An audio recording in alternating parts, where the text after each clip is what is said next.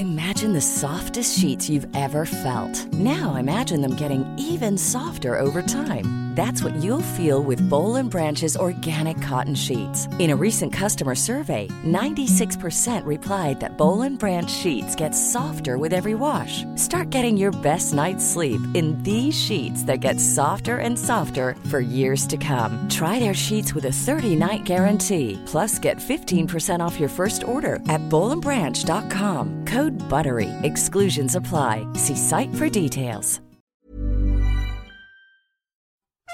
Cuando estés borracho, tengas un alma en pena. Cuando sufras mal de amores y no encuentres consuelo. Cuando no puedas más y nada tenga sentido. Cuando te hablen de amor y de ilusiones. Cuando así llorando se acabe.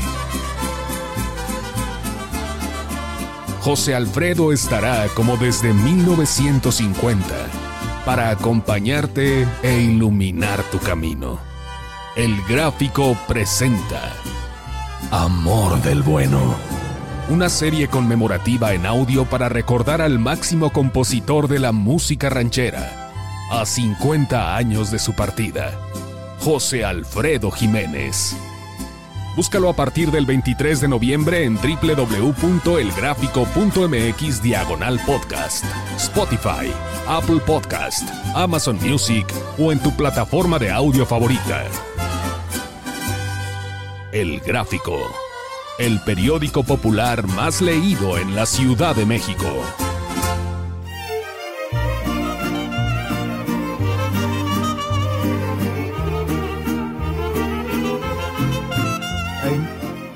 Pocas personas que conocen la industria discográfica y en especial cómo la vivió José Alfredo Jiménez que, que como usted, que como Jorge Ávila. Así que muchísimas gracias por acompañarnos. Gracias a ti, Uriel. Este, para mí es un gusto hablar del mejor compositor de música mexicana que ha existido. Así. Así. Es Agustín el, Lara. en música mexicana. En su momento, yo hablé con Juan Gabriel y lo dije, para mí, no es que te esté dando coba, pero para mí, México es un país de compositores, muchos compositores, pero hay tres en primera línea. Agustín Lara, José Alfredo Jiménez, Juan Gabriel esos son para mí los tres compositores máximos en México. Hay otros, está Joan Sebastián, está Marco Antonio Solís, está Armando Manzanero, está... No, hay muchos, hay muchos compositores muy buenos y que también han tenido esa fama internacional, pero como José Alfredo, pocos y sobre todo en la música mexicana, la música ranchera. Y además prolijo, ¿no? Es decir, cuántas Sí. canciones grabó Eso o es- tiene registradas. Eso es lo que, lo, lo que, lo que también ah, es famoso. No son tantas canciones, son 236 canciones. Tú mencionas 100, las 100 las conoce el pueblo. Y es diferente a decir de cualquier otro compositor, de los propios que ya mencioné, de Agustín Lara, de Juan Gabriel. A lo mejor si mencionas unas 40, 50 de ellos, sí podrían de repente conocerla la gente. Pero si te vas a otro compositor, a lo mejor son 10, son 15, son 18, pero no son tantas canciones que haya. Y, y vuelvo a, nombrar a Juan Gabriel. Yo esa vez que estuve con Juan Gabriel, este, él, me, pidió este, dos consejos. Aparte de, mi objetivo era sacarle un disco para la época de septiembre, precisamente música ranchera. Él me pidió lo asesorara con un disco de banda que iba a ser Estoy hablando hace 25 años, en el 98. Y el siguiente favor fue, me están invitando a un homenaje a José Alfredo Jiménez. Y yo siento que eso es faltarle respeto a José Alfredo. Y yo le dije, no, le repito lo que dije, México es un país de compositores. Y para mí los máximos compositores son Agustín Lara, José Alfredo y tú. Y que tú estés en ese homenaje es ahora sí que reivindicarlo de que estás, habla, est- estás dándole el, el homenaje a un gran compositor. Me, me dice a mí Juan Gabriel, sí, es cierto. José Alfredo me ha hecho verlo y escucharlo y reescucharlo y cada vez compone mejor. Entonces Eduardo dice, sí, Alberto, pero tú tienes como 600 canciones y él no pasa de 200. Pero Juan Gabriel dijo, sí, pero todas, todas son buenas. Tendrá 200, pero todas son buenas. Y eso es lo que, lo que queremos decir. Tenía pocas canciones para un gran compositor, 236 son pocas. Sin embargo, las 236, la gran mayoría las conoce la gente. José Alfredo tuvo dos disqueras. Él empezó cantando en Discos Colombia en el 50, pero sus composiciones o la, o la parte como lo descubre que fue Andrés Huesca, entonces él empieza en el 47 más o menos ya con su vida más o menos profesional, tenía 21 años, hace un, un trío que se llama Los Rebeldes y empieza a cantar sus temas, temas que ya él ya venía realizando desde joven, 12, 13 años, ya empezaba ya a escribir cosas y eso es importante decirlo. José Alfredo, no sabemos bien a bien si fueron, bueno, todo esto lo plasmó de sus vivencias, pero realmente la, la poesía que él vertía en sus letras es increíble. No era el gran lector, era una, era una persona que vivió su vida, que tampoco fue músico, porque también cuando lo lleva Andrés Huesca era un, era un cliente de La Sirena, el, el lugar donde en, en la Santa María de la Ribera él atendía como mesero sabían que cantaba porque tenía un trío que de repente amenizaba. Y les gustaban los temas de él. Y Andrés Huesca los estaba ensayando en la RCA cuando lo escucha don Mariano Rivera Conde. Mariano Rivera Conde es muy importante en la vida de José Alfredo porque era el director artístico de RCA. Y es un director artístico súper reconocido en el medio discográfico de México porque pues por él en RCA pasaron cantantes como Toña la Negra, Pedro Vargas, María Victoria, Jorge Negrete, muchos de las estrellas de la música de los 40, 50 pasaron por él. Cuando él escucha ensayar a, Huesca, dice que estás ensayando era la, canción Yo, del güero, que así le llamaban a, a Fello, que también le decían sus amigos a José Alfredo, y este dijo, quiero que la grabes. Esa la grabas. Y me traes al chamaco para, para conocer más de su obra. Y sí, lo llevaron después y todo mundo sabemos ahora. En esa primera visita le preguntó, tócame el piano alguna de tus canciones. Es que no sé tocar piano. Dele una guitarra. Es que tampoco sé tocar guitarra. Entonces, ¿cómo grabas? Pues así con golpecitos y chifliditos. Pues con golpecitos y chifliditos vas a cantarme. Él cantó unas cuatro canciones mismas que ya no grabó Andrés Huesca, se las dio a Miguel Aceves Mejía y también todavía le tocarían, estamos hablando del 50 y hasta el 52, parte del 53, Jorge Negrete todavía grabó canciones. Jorge Negrete murió a finales de, del 53, pero le tocó cantar canciones de José Alfredo. Y a Pedro Infante le dio 40 canciones. Entonces sí, Pedro Infante murió en el 57 y toda una época de, José Alfredo, que empezó en los primeros dos años, fue así como que la gente lo fue conociendo, tanto así que incluso él no hizo películas en esos dos primeros años. A partir ya del 52 por ahí, empezó a hacer películas.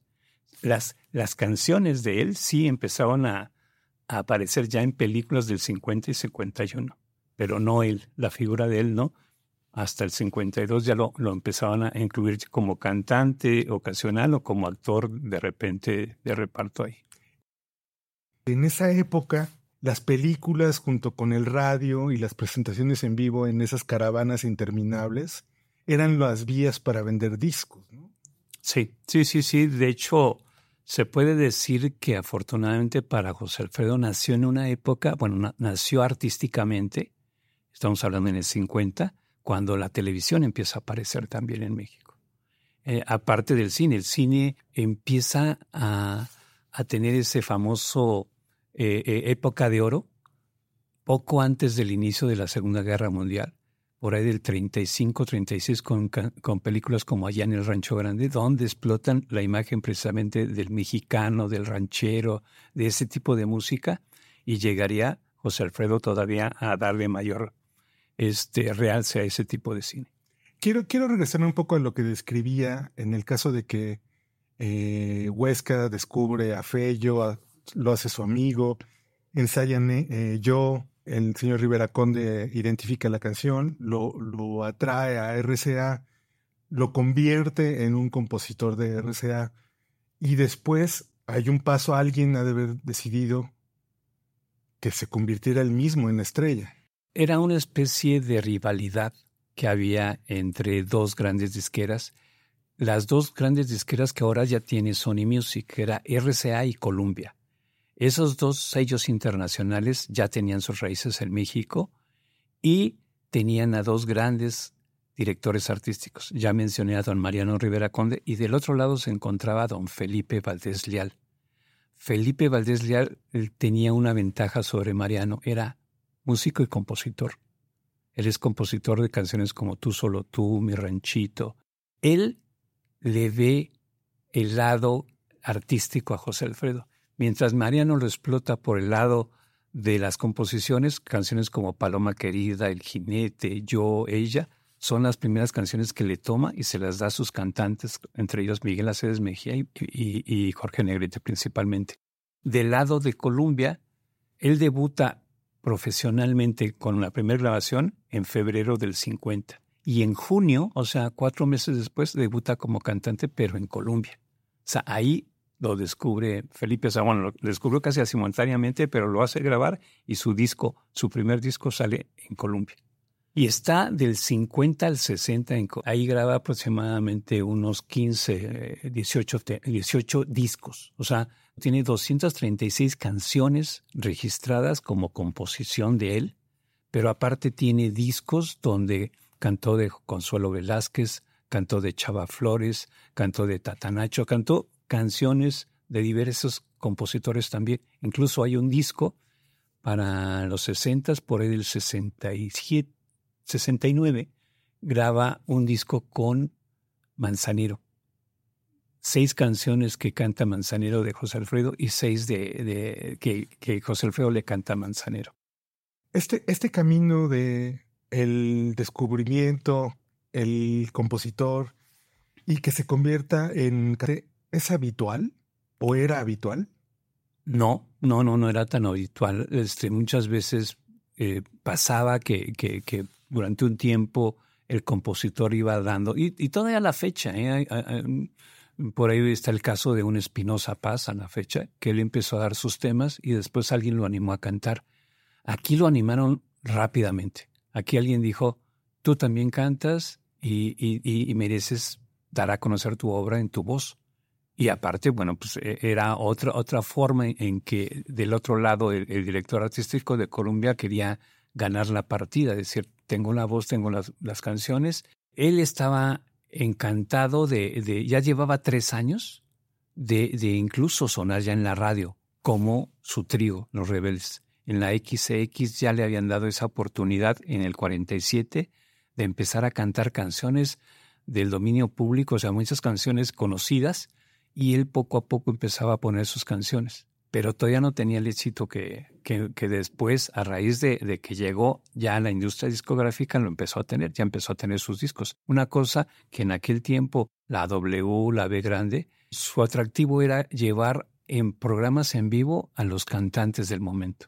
Entonces, eh, José Alfredo lo llegó a hacer, pero todavía sin ese, sin ese éxito porque eh, la XX o la XHL no eran de las más conocidas en México aunque ya a la B grande empezó hace casi 100 años, por ahí del 24, 25 de, de 1925, y el 18 de septiembre de 1930 empieza la W. 20 años antes de que apareciera José Alfredo, ya estaban, ya estaban radios colocadísimas y con una frecuencia que, que llegaban en el caso de la W, por eso se hacía llamar la voz de la América Latina, porque sí todavía teníamos un espacio muy limpio y algunas, algunas este, programas con el, eh, llegaban hasta Centroamérica, de repente las, las ondas, ¿no? O sea, ahora ya con cualquier servicio de Internet te puedes llevar a esto, pero no, en aquellos tiempos sí estaciones en Cuba, en, en, Guatemala, bueno, más bien este, en lugares como esos llegaban a escuchar eh, la estación de la XW.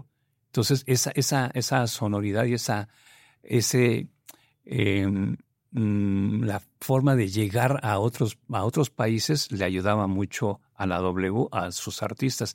Pero ya cuando llega a grabar discos, pues ahí tiene la oportunidad de empezar a sonar en todo México.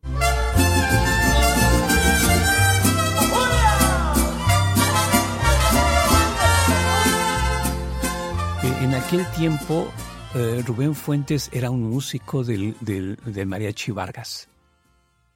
Él, él, todavía no se desligaba a hacer labores ya ejecutivas, pero lo que sí hacía, y, es bueno que lo comentes, como ya lo, ya, ya lo dijimos, eh, José Alfredo no era músico, eh, Fuentes sí, y Fuentes musicalizó muchos de los temas de, de José Alfredo. José Alfredo ya tenía una idea de lo que era la música, simplemente le decía, quiero que se vaya por aquí, y él le terminaba de plasmar ya en, la partitura, en el, cuaderno pautado, sus temas. Eso lo hizo, pero, este, perdón que lo diga, tú ves el registro de su obra como José Alfredo, no tiene arreglo Rubén Fuentes, que sabemos que mucho de su, de su obra fue ayudado por Fuentes. Sí fue importante Fuentes porque es el que se sabe que en su tiempo este, lo, lo, lo, ahora sí que casi casi lo recibió junto con Mariano Rivera Conde para empezar a darle forma a, sus, a su obra, a sus, a sus canciones. La gente no es que intuya, reconoce una canción de José Alfredo desde la primera nota. Sí. Desde sí. que suena la trompeta o desde el primer rasgueo de las vihuelas, se sabe que es una canción eso, de. Eso, y esa es una obra. Eso es un arreglo, eso es un arreglo. Tú lo has comentado, yo, yo tuve la suerte de platicar con gente como Chucho Ferrer, que trabajó con Agustín Lara y que me llegó a decir eso. Dice, yo, yo trabajaba con los solistas de Lara y una vez escuché, antes de que entráramos, escuché Granada de otra manera y se lo dije yo al maestro, maestro, ellos están haciendo la obra diferente. Es que le pusieron otro arreglo, Chucho. Eso se llama arreglo. Entonces sí, si hay temas clásicos como por ejemplo La Media Vuelta, eh, eh, es un arreglo de Rubén Fuentes y, es como también eh, lo mismo decía el Chucho, no es lo mismo el sinaloense con esa entrada de ta ta ta ta ta ta ta ta ta ta ta ta ta ese, ese, ese arreglo, esa forma de entrar es inconfundible. Como tampoco es pam, param, pam, pam, pam, pam, param, pam, pam, pam, pam. O sea, ya.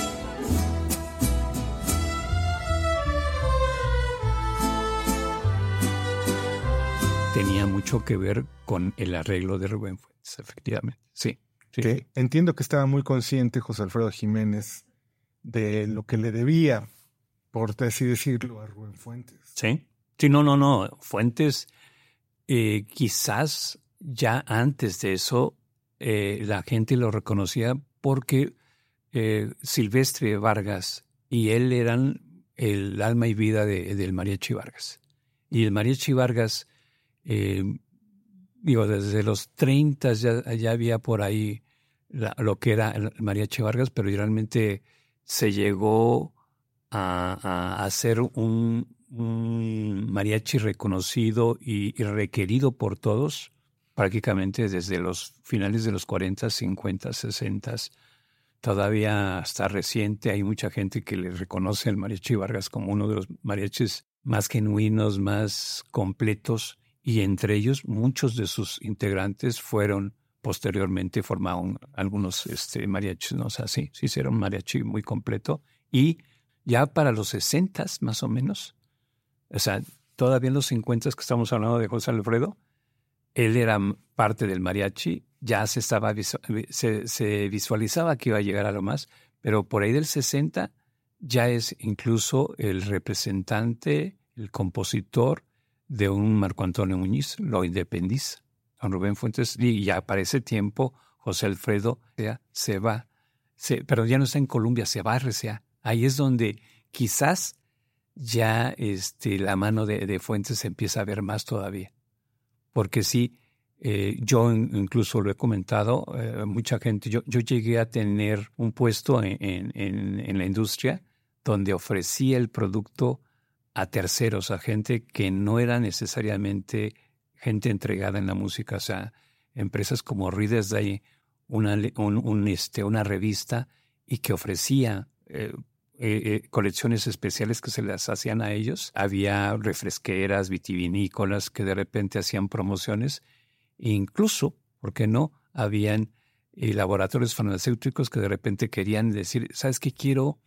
eh, dar esta, estas pastillas o algo para alejar a la gente de, del alcohol.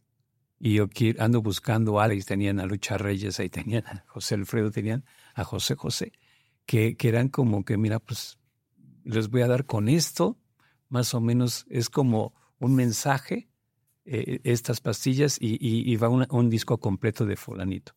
Yo, yo le entregué un disco completo de, de, CBS a ellos y alguien me dijo de los ejecutivos, oye, péstenos José Alfredo.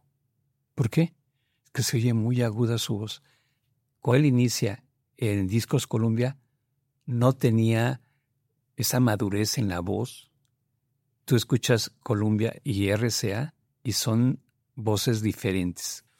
Y él, él en parte porque, él lo explica, lo explica a su hijo, él, tenía, él tuvo algunos problemas en la garganta cuando empezaba a cantar. Cuando empezó en sus, sus épocas de los 50 sobre todo, tenía otro tipo de voz. Puede ser, ahí sí no me consta, pero puede ser que incluso llegando a RCA le hayan dado instrucciones de cómo este, cada frase y, todo expresarla y ya fue diferente. Fue también a lo mejor cuestión de dirección artística. Ahí puede estar también la mano de Fuentes. Hi, I'm Daniel, founder of Pretty Litter. Cats and cat owners deserve better than any old-fashioned litter. That's why I teamed up with scientists and veterinarians to create Pretty Litter. Its innovative crystal formula has superior odor control and weighs up to 80% less than clay litter. Pretty Litter even monitors health by changing colors to help detect early signs of potential illness. It's the world's smartest kitty litter. Go to prettylitter.com and use code ACAST for 20% off your first order and a free cat toy. Terms and conditions apply. See site for details.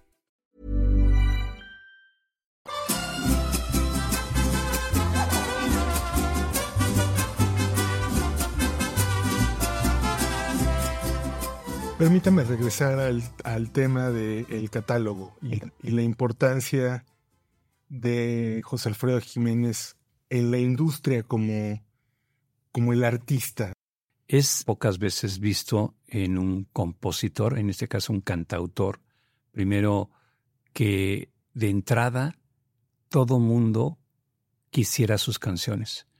Él tenía una inspiración y una forma de escribir sencilla, pero muy directa, con ciertas frases que a todos mataban. Me voy a trasladar a un Joaquín Sabina que lo admira, con estas frases como cuántas luces dejaste encendidas, yo no sé cómo voy a apagarlas. Ese tipo de frases que dice cómo pudieron salir de la cabeza, de la pluma de una persona tan sencilla como en su momento lo fue el propio José Alfredo, y así canciones, frases que a la fecha siguen sonando actuales. Eso fue lo que fue José Alfredo, un cantautor que escribió poco, nuevamente vamos a decir, 236 canciones, no son tantas como alguien se puede jactar de decir yo tengo mil canciones, sí, pero de esas mil cuántas te conoce la gente, ¿no? En este caso no. Y es tan importante para el género, o sea, el, el género ranchero no hay un solo cantante me atrevo a decirlo, que no le haya cantado a José Alfredo, que no tenga en su repertorio un tema de José Alfredo, o que por lo menos cuando él empezaba, siempre eh, en el repertorio tienen que tener un tema de José Alfredo para que incluso levante un poquito al público, que dices, no veo cómo reaccionen, voy a cantarles esta canción. Y con esa canción, una canción de José Alfredo, la que sea, con esa empiezan a levantar a su público. Bueno, así también empiezan ellos a incluir esas canciones en sus repertorios. Entonces sí, José Alfredo es una, una pluma básica en, el género ranchero y también en otros géneros, porque de repente eh, la música de José Alfredo, por ejemplo, el caso de Si nos dejan, es un tema más abolerado, que incluso ese tema fue una especie de apuesta que, se hizo, que, que, hicieron eh, Álvaro Carrillo y él. En el caso de José, José Alfredo, él le demostró que lo podía con Si nos deja. No recuerdo muy bien cuál es el tema que tuvo que hacer Álvaro Carrillo para decir, yo también puedo hacerte una ranchera, pero es tal que no, no recuerdo muy bien la de Álvaro, que todo mundo sabe cuál es la que, la que, la que, la que hizo en la pluma, en, ahora sí que en tiempo de bolero la hizo José Alfredo. Y sí, es un, un artista muy importante, eh, ya lo, lo comentamos en México, la puedes escuchar en Colombia, la puedes escuchar a lo mejor en, los países, en los estados latinos de Estados Unidos, pero realmente, bueno, es, eh, nace aquí y es una música que cuando tú vas incluso a Argentina, les gusta mucho.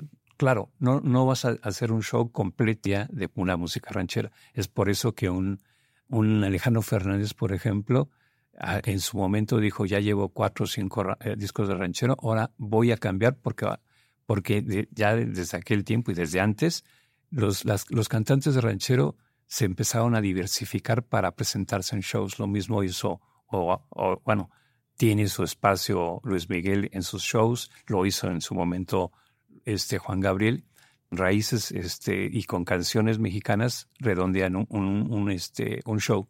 En este caso, en el caso de José Alfredo, llegó a internacionalizarse con temas como el rey, por ejemplo. El rey es un tema que se conoce en España, se conoce en Argentina, se conoce en Canadá.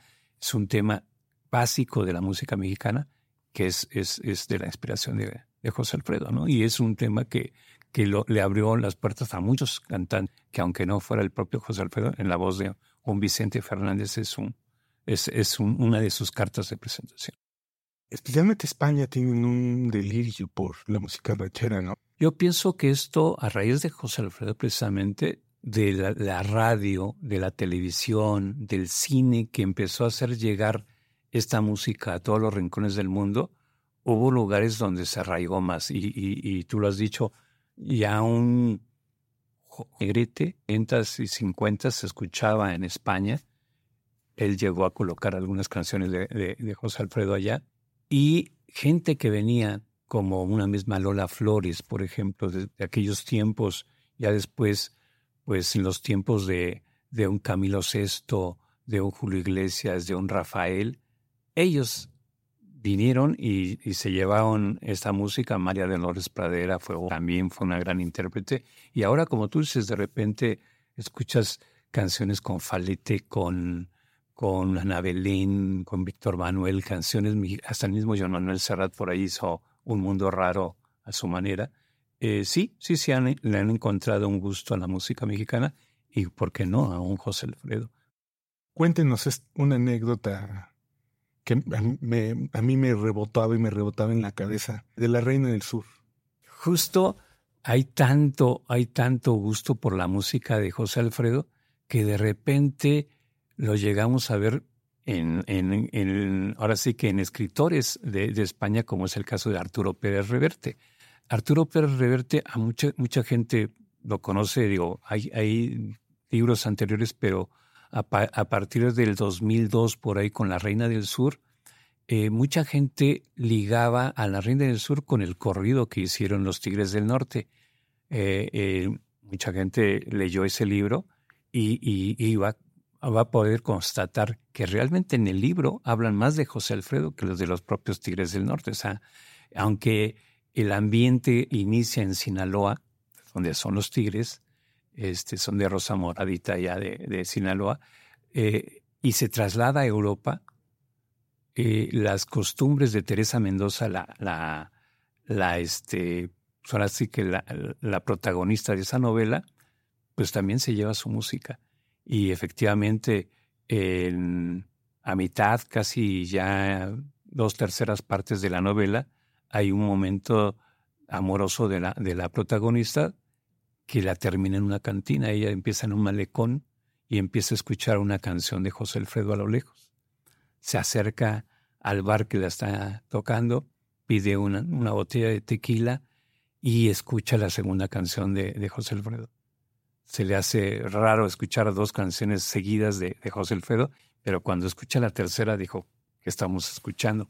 Se va al bar y le pregunta al bar, ¿qué, estás escuchando? Y sí, se avienta el spot de decirle, son dos discos, cada uno con 50 temas. La colección se llama Las 100 Clásicas de José Alfredo. ¿Qué usted hizo? Que, que me tocó en turno hacer en 2000, o sea, dos años antes de esa novela, yo la hice el propio Joaquín Sabina, no tanto que la pidiera, él es un adorador de José Alfredo, él tiene esa colección porque se le mandó, me la pidió España, Sony España para él. Y no sé si fue eso, no sé si fue algún amigo que también allá trabajó de barman, pero en alguien... De usted, un amigo personal. Un amigo personal trabajó allá en... Así hace 23 años se fue allá y se llevó esa colección. No sé si fue eso o si fue un viaje a Arturo Pérez Reverte a México para empaparse más. Algo pasó que metió esos, ese spot de cerca de dos páginas y media que escribe ese, ese dato que te digo y, pone hasta con negritas y en cursiva el nombre de, los discos, las 100 clásicas de José Alfredo. Hace poco veía un, en YouTube eh, a una persona que entrevistaba a José Alfredo Jiménez Hijo y hablaban de esa colección. Hice dos discos dobles de 50, pero en, este documental que, que, yo veía, hablaban, el, eh, eh, se llama Sergio Solís, la persona que está hablando de esa colección. Se aventó unos dos, tres minutos hablando de 200 canciones donde dice, yo las puse en una reunión y todo mundo nos sabíamos por lo menos el 98% de las canciones. Sí, 98 canciones y lo que decimos. Todas esas canciones las hemos escuchado. Todas, todas. La que se fue, tu recuerdo y yo, el jinete, paloma querida, si nos dejan. Todas esas canciones han sido parte de nuestro soundtrack de nuestra vida. ¿Cuál es su predilecta, doctor? A mí me gustan las botas de charro. Sí, no sé, me, acuerdo de niño, me acuerdo, pues no sé, de, de, de, a lo mejor viví un tiempo, no, no viví exactamente en el, campo, pero eh, eh, visitaba frecuentemente a mi, a mi abuelo en el campo y, y, como que a mí las botas me gustaban de alguna manera. No, no las uso, pero en aquel tiempo ver a una persona con botas, ver con, su traje de faena y todo, me llamaba la atención y, sobre todo una historia de amor que a lo mejor desde niño yo ya, yo ya tenía ese, eh, eh, como una especie de trauma, de inseguridad, de repente que una mujer, a que a una mujer tú le llamaras la atención. Y toda esa, esa letra la dice ahí. Y no sé cuánto tiempo busqué tu cariño y anduve borracho, borracho, perdido de tanto quererte. O sea, tú vas viendo cada letra que dices, no, no puede ser. O sea, esa, esa, canción, es, esa, esa, música me queda a mí por X. estamos. Entonces, sí, sí, o sea, a mí me gustan muchas. Ahorita salió las botas de charro, pero de repente te voy a decir, llegó borracho y borracho. Ah, que es esto, esto también hay que decirlo mucho. A José Alfredo siempre lo ligan con el alcohol. En parte, pues porque murió de eso, murió de cirrosis. Pero sus canciones, esas 236, no hay más de 25 que hablen de alcohol. Todas hablan de amor. Llegó borracho, el borracho pues remarca mucho una, una, una, frase donde habla alcohol. Eh, en ella también por ahí se cayó la copa y todo, eso. pero no todo. de una cantina. También, sí, son las canciones que de repente en la mente tienes, pero no todas son así. Si nos dejan, no tiene una palabra de alcohol. ¿Sí? Eh, Arrullo de Dios es un, una canción dedicada a sus hijos, un poema para cuando tú eres padre o, o, tienes el sueño de ser padre, eh, eh, la forma en que un padre se, se refiere a su hijo, de, de lo quiere quiere que no le pase nada, quiere que lo cuide Dios. La canción es hermosa, Arroyo de Dios. Decía Lucha Villa que ella retaba a todos aquellos que se atrevieron a decirle borracho a José Alfredo Jiménez, a que compusieran borrachos. Así es. Para, para ver si era cierto que era el alcohol el que escribía. La inspiración. No, no, no. Y te lo digo, o sea, de, de esas canciones la gran mayoría son canciones, canciones hermosas que se van ligando y que, y que nos van, y no sé, que nos tocan las fibras porque cada frase, cada comentario o le queda a, tu compañero, a tu compañera o a ti. Pero son, son canciones que no pasan de moda. Son canciones eh, de nuestras vivencias y con, y con nuestro nuestra forma de, de, hablar, o sea, no, no, son con letras tan rebuscadas, que es parte de, ese, de ese encanto. O sea, es difícil, difícil que un compositor te, te muestre tanto talento. O sea, siempre se ha dicho eso, ¿no? Que es, importante y, y, muchos ahora sí que escritores famosos como un Gabriel García Márquez le tienen respeto a los compositores de que en tres, cuatro minutos narran una historia y ellos se llevan un libro.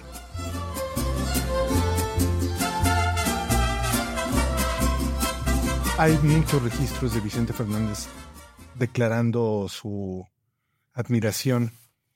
Sin embargo, sabemos que hubo algo, hubo una animadversión entre ellos, un problema, y, a pesar de que José Alfredo le dio una o varias canciones a Vicente Fernández, ¿no? Eso es cierto. Alguien decía que lo, lo que acabas de decir, yo reto a cualquier cantante que en su carrera no haya cantado a José Alfredo. Y, hay gente que dice, no, yo, yo, no voy a recurrir a José Alfredo para hacerlo. Sin embargo, al paso del tiempo lo, llegan a hacer. En el caso de Vicente, él empezó pues, con canciones de, de, de muchos compositores, otros que ya tenían su nombre. En su momento reconoció al propio José Alfredo y siempre lo reconoce de que para él era el, mejor compositor, como ahorita lo, dije, de música mexicana. Él, y después le da su lugar a Juan Gabriel también, que también él lo dice, yo no, yo no, no soy su amigo, pero me gustan sus temas. José Alfredo aparece en su discografía de Vicente en discos como El Hijo del Pueblo, incluso películas. O sea, ese esa canción es, es el título de un, uno de sus primeros 15 discos de, de, Vicente y lo hace también una película por ahí de mitad de los 70. Antes de que muriera José Alfredo pidió los derechos. E, esa película parece que se grabó en el 74 y por ahí del 72, 73 ya le estaba pidiendo los derechos, pese a tener esa diferencia con, con Vicente, eh, bueno, Vicente con José Alfredo, él llegó a pedirle un poco así como que perdón y yo necesito esto y, hubo una, una empatía y, se dieron estas cosas. Pero sí, Vicente le ha grabado, pues yo pienso que si no eh, igual cantidad de temas que le grabó en su momento Pedro Infante, por ahí van. O sea, eh, él tiene ahorita un, disco, un disco en el mercado que se llama eh, Las Clásicas de José Alfredo y está por salir otro en este aniversario luctuoso sería un homenaje de parte de, Vicente, o ahora los dos ya juntos eh, eh, en, otros, en otros terrenos, este, con más canciones de José Alfredo. Tiene eh, las mismas botas de Charo que comenté, son de este, José Alfredo y está en otro disco, un disco que se grabó en el 79, ahí también están. Entonces sí, fácil tiene más de 30 canciones este, grabadas este, Vicente Fernández, que apenas se van a dar a conocer en este mes 14 de ellas en este disco que se va a llamar Las Clásicas de Alfredo Bulmendos. Ya, ya en su momento le hizo un reconocimiento con un disco en el 90, así también. Entonces, sí, son de los pocos compositores que alguien se puede dignar de decir, yo le grabo un disco completo. Y, y en este caso van a ser ya dos discos de Vicente, de la obra de José amor